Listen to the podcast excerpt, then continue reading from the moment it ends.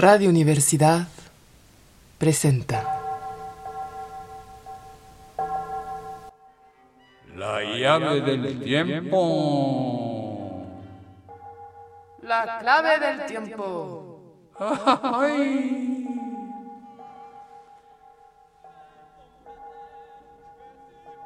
La nave del tiempo. El ave del tiempo. Ay, ay, Ay, ay.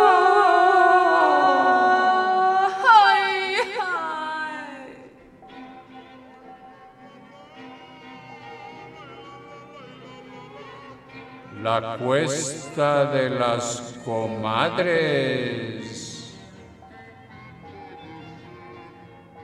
De Juan Rulfo. ¿De quién tú? De Juan Juanito Rulfo. Juanito.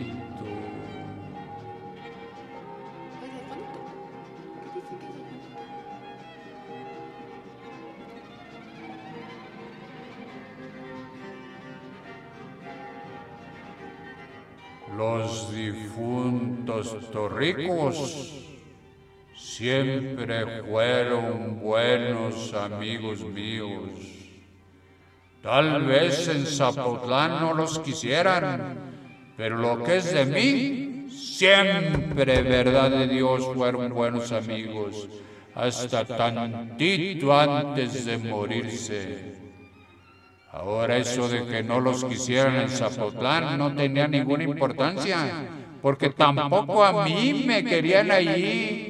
Y tengo entendido que a nadie de los que vivíamos en la cuesta de las comadres nos pudieron ver con buenos ojos los de Zapotlán. Esto era desde viejos tiempos.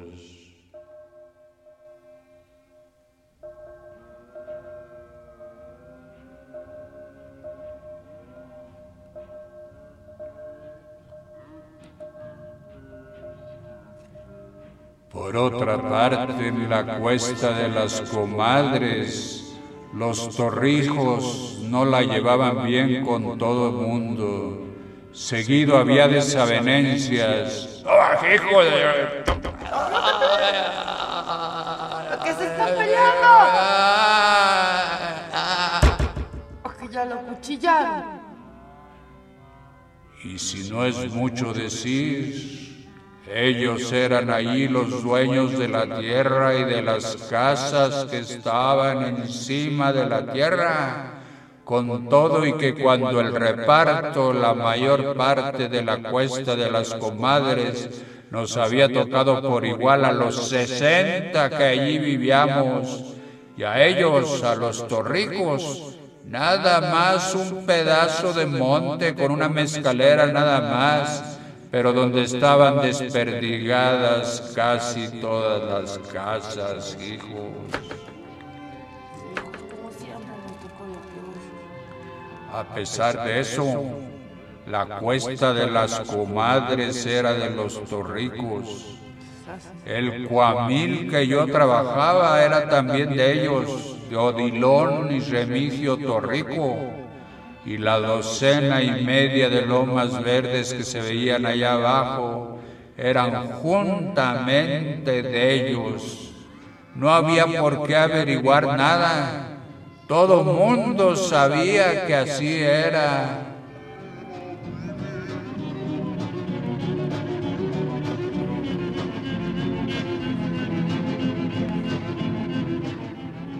Sin embargo, de aquellos días a esta parte, la cuesta de los torricos, la cuesta de las comadres, se había ido deshabitando. De tiempo en tiempo, alguien se iba. Atravesaba el guardaganado donde está el palo alto y desaparecía entre los encinos y no volvía a aparecer ya nunca.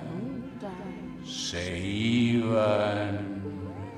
Eso era todo.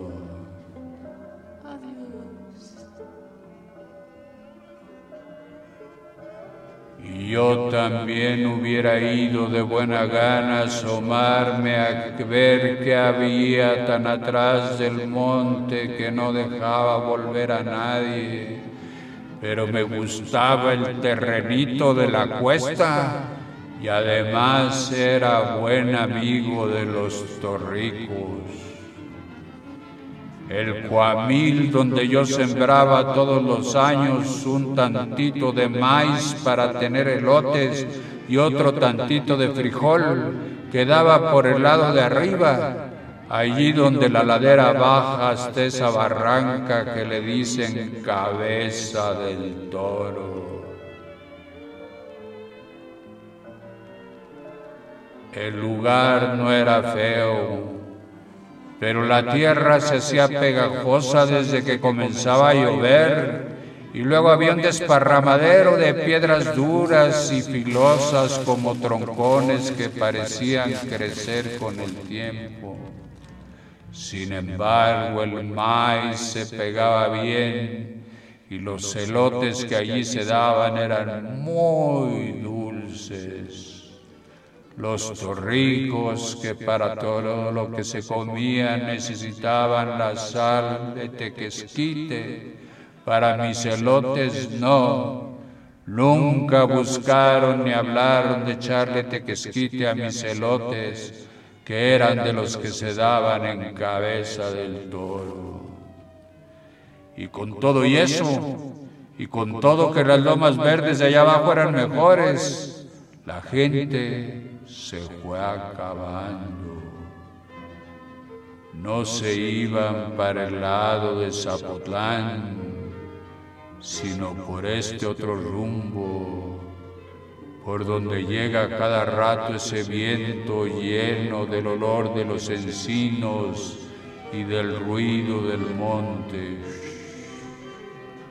Se iban callados la boca sin decir nada ni pelearse con nadie.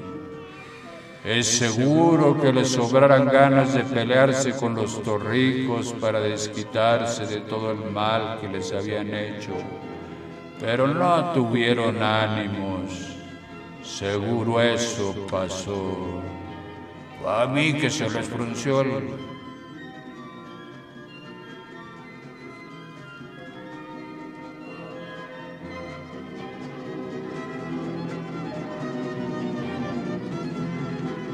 La cosa es que todavía después de que murieron los torricos, nadie volvió más por aquí.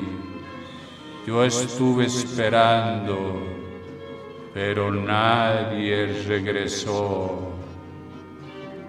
Primero les cuidé sus casas, remendé los techos y les puse ramas a los agujeros de sus paredes pero viendo que tardaban en regresar, los dejé por la paz.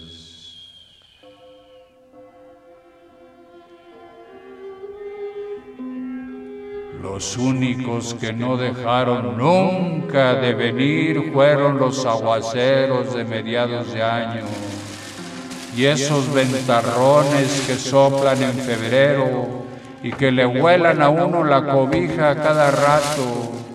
De vez en cuando también venían los cuervos volando muy bajito y graznando fuerte como si creyeran estar en algún lugar deshabitado. Así siguieron las cosas todavía después de que se murieron los torricos.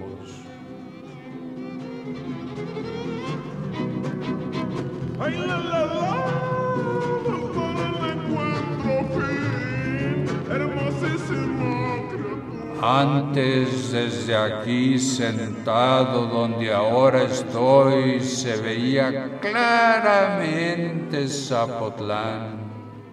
En cualquier hora del día y de la noche podía verse la manchita blanca de Zapotlán allá lejos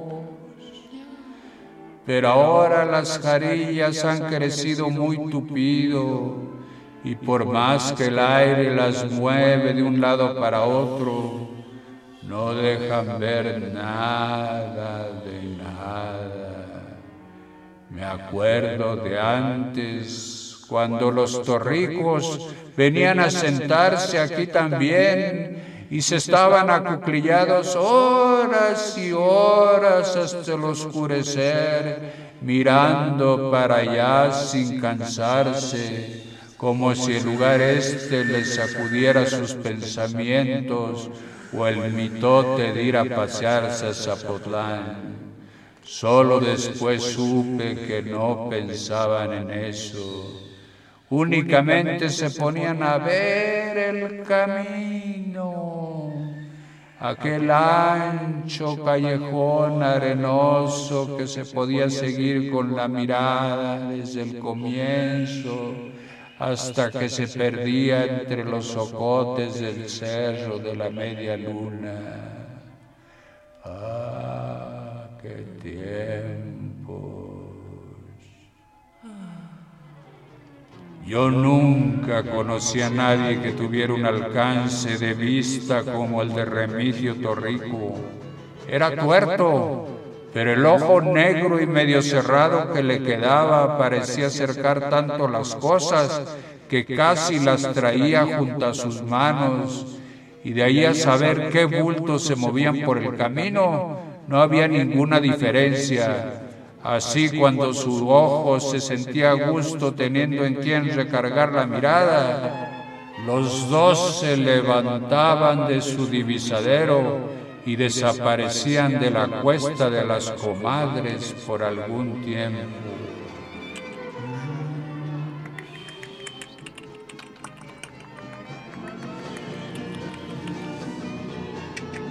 Eran los días en que todo se ponía de otro modo aquí entre nosotros. La gente sacaba de las cuevas del monte sus animalitos y los traía a amarrar en sus corrales. Entonces se sabía que había borregos y guajolotes y era fácil ver cuántos montones de maíz y de calabazas amarillas amanecían asoleándose en los patios. El viento que atravesaba los cerros era más frío que otras veces, pero no se sabía por qué. Allí decían que hacía muy buen tiempo y uno oía en la madrugada que cantaban los gallos como en cualquier lugar tranquilo, y aquello parecía como si hubiera habido paz en la cuesta de las comadres. Luego volvían los torricos. Avisaban que venían desde antes que llegaran, porque sus perros salían a la carrera y no paraban de ladrar hasta encontrarlos y nada más por los ladridos todos calculaban la distancia y el rumbo por donde irían a llegar. Entonces la gente se apuraba a esconder otra vez sus cosas. Apúrate, apúrate, hija, apúrate, esconde la, esconde la mula. Siempre fue así el miedo que traían los difuntos torricos cada vez que regresaban a la cuesta de las comadres pero yo nunca llegué a tenerles miedo. Era buen amigo de los dos y a veces hubiera querido ser un poco menos viejo para meterme en los trabajos en que ellos andaban.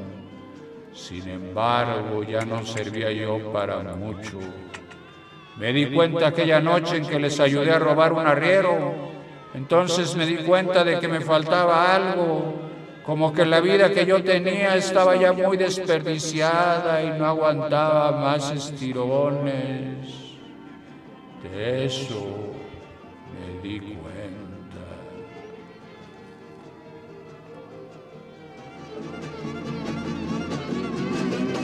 Fue como a mediados de las aguas cuando los torricos me convidaron para que les ayudara a traer unos tercios de azúcar. Yo iba un poco asustado. Primero porque estaba cayendo una tormenta de esas en que el agua parece escarbarle a uno por debajo de los pies. Después no sabía por dónde iba. De cualquier modo, ahí vi yo la señal de que no estaba hecho ya para andar en andanzas. Los torricos me dijeron que no estaba lejos el lugar donde íbamos. En cosa de un cuarto de hora estamos allá, me dijeron. Pero cuando alcanzamos el camino de la media luna, comenzó a oscurecer. Y cuando llegamos a donde estaba el arriero era ya alta la noche. El arriero no se paró a ver quién venía. Seguramente estaba esperando a los torricos y por esto no le llamó la atención vernos llegar.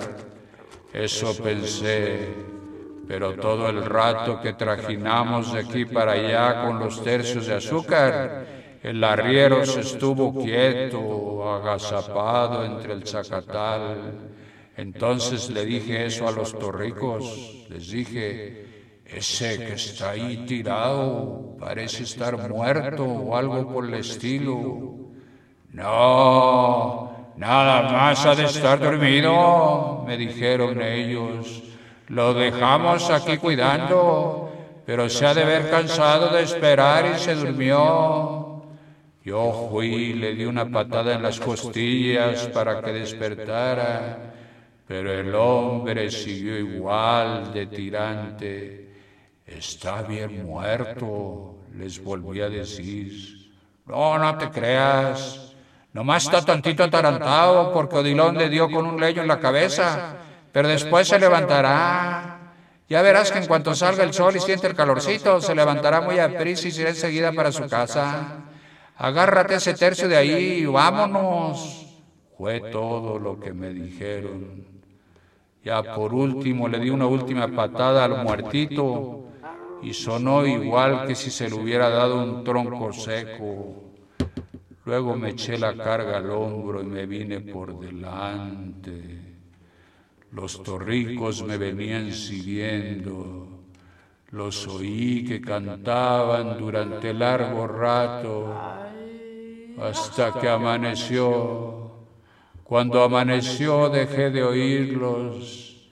Ese aire que sopla tantito antes de la madrugada se llevó los gritos de su canción y ya no pude saber si me seguían hasta que oí pasar por todos lados los ladridos encarrerados de sus perros.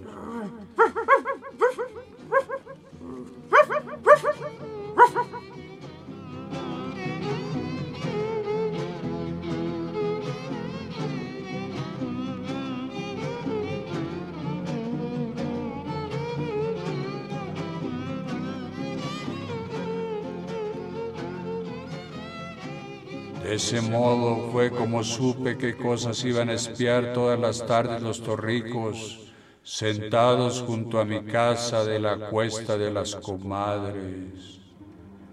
A Remigio Torrico, yo lo maté.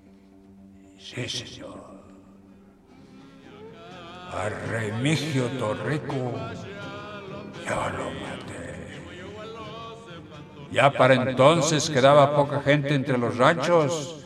Primero se habían ido de uno en uno, pero los últimos casi se fueron en manada. Ganaron y se fueron aprovechando la llegada de las heladas. En años pasados llegaron las heladas y acabaron con las siembras en una sola noche y este año también. Por eso se fueron. Creyeron seguramente que el año siguiente sería lo mismo y parece que ya no se sintieron con ganas de seguir soportando las calamidades del tiempo todos los años y la calamidad de los torricos todo el tiempo. Así que cuando yo maté a Remigio Torrico, ya estaba bien vacía de gente la cuesta de las comadres y las lomas de los alrededores. Esto sucedió como en octubre, me acuerdo que había una luna muy grande y muy llena de luz porque yo me senté afuera de mi casa a remendar un costal todo agujerado, aprovechando la buena luz de la luna cuando llegó el torrico. Ha de haber andado borracho. Se me puso enfrente y se bamboleaba de un lado para otro, tapándome y destapándome la luz que yo necesitaba de la luna. Ir ladereando no es bueno, me dijo después de mucho rato.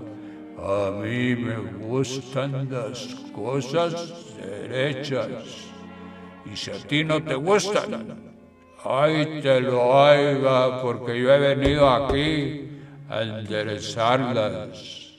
Yo seguí remendando mi costal. Tenía puestos todos mis ojos en coser los agujeros y la aguja de arria trabajaba muy bien cuando la alumbraba la luz de la luna. Seguro por eso creyó que yo no me preocupaba de lo que decía. A ti te estoy hablando. Me gritó ahora sí corajudo. Bien sabes a lo que he venido. Me espanté un poco cuando se me acercó y me gritó aquello casi a boca de jarro. Sin embargo, traté de verle la cara para saber de qué tamaño era su coraje y me le quedé mirando como preguntándole a qué había venido. Eso sirvió. Ya más calmado se soltó diciendo que a la gente como yo había que agarrarla desprevenida. Se me seca la boca al estarte hablando después de lo que hiciste, me dijo, pero era tan amigo mío mi hermano como tú, y solo por eso vine a verte a ver cómo sacas en claro lo de la muerte de Oilón. Yo lo oía ya muy bien. Dejé al lado el postal y me quedé oyéndolo sin hacer otra cosa.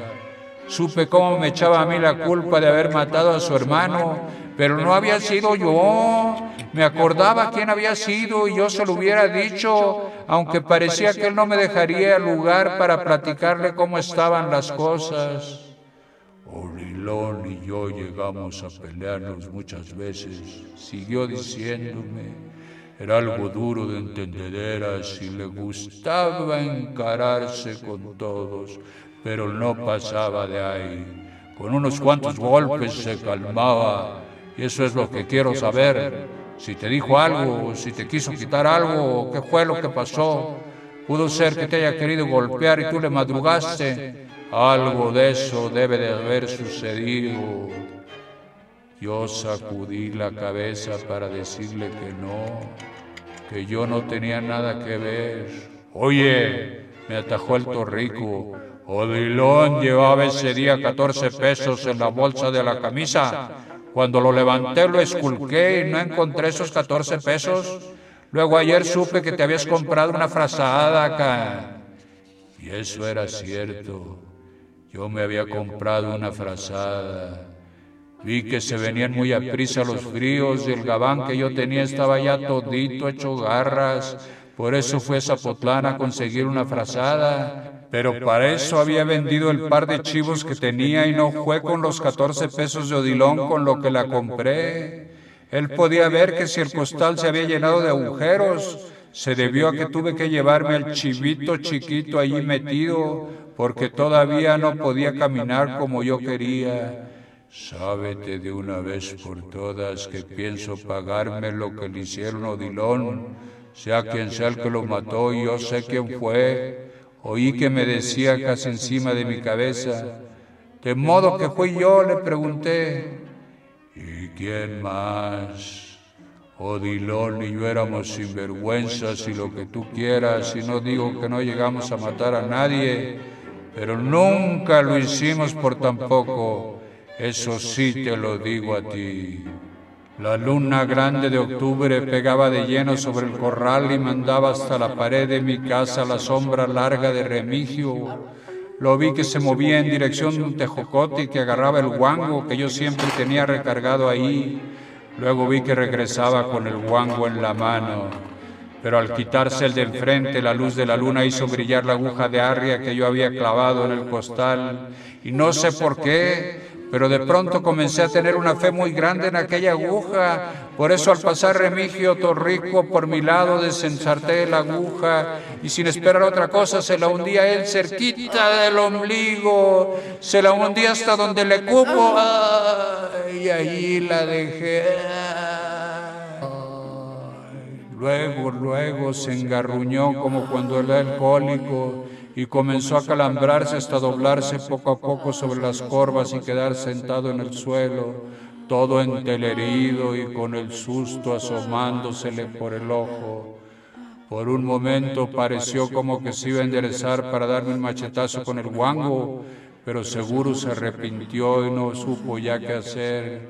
Soltó el guango y volvió a engarruñarse. Nada más eso hizo. Entonces vi que se le iba entristeciendo la mirada como si comenzara a sentirse enfermo. Hacía mucho que no me tocaba ver una mirada así de triste y me entró la lástima. Por eso aproveché para sacarle la aguja de arria del ombligo y metérsela más arribita, ahí donde pensé que tendría el corazón.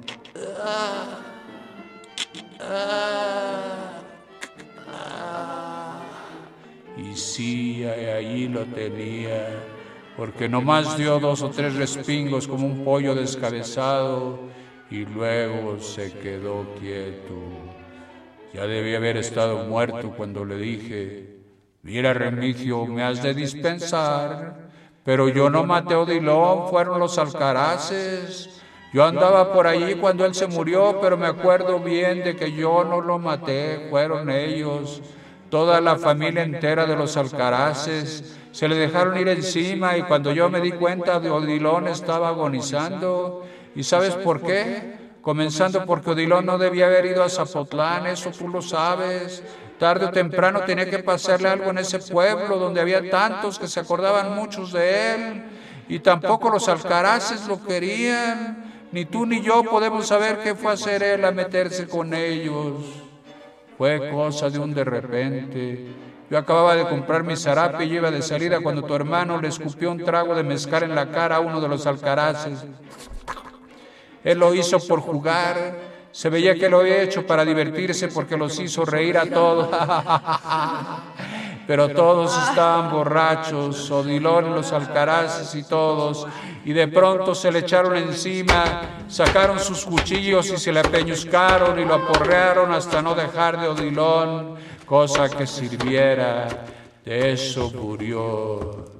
Como ves, no fui yo el que lo mató. Quisiera que te dieras cuenta, cabal, de que yo no me entrometí para nada. Eso dije al difunto Remigio. Ya la luna se había metido del otro lado de los encinos cuando yo regresé a la cuesta de las comadres con la canasta piscadora vacía. Antes de volverla a guardar, le di unas cuantas zambullidas en el arroyo para que se le enjuagara la sangre. Yo la iba a necesitar muy seguido y no me hubiera gustado ver la sangre de Remigio a cada rato. Me acuerdo que eso pasó allá por octubre, a la altura de las fiestas de Zapotlán. Y digo que me acuerdo que fue por esos días, porque en Zapotlán estaban quemando cohetes mientras que por el rumbo donde tiré a Remigio se levantaba una gran parvada de sopilotes a cada tronido que daban los cohetes. De eso me acuerdo.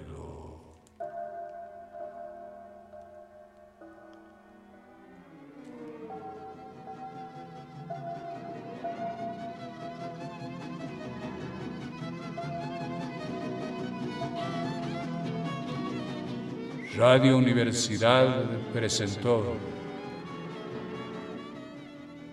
La llave del tiempo. La clave del tiempo. La nave del tiempo. El ave del tiempo. De Juan Rulfo. La cuesta de las comadres. Sí, señor. La cuesta de las comadres. Narración, producción y dirección, Juan López Moctezuma. Locutora, Karen Burnett. En los controles técnicos, Carlos Zorrilla y en la música también.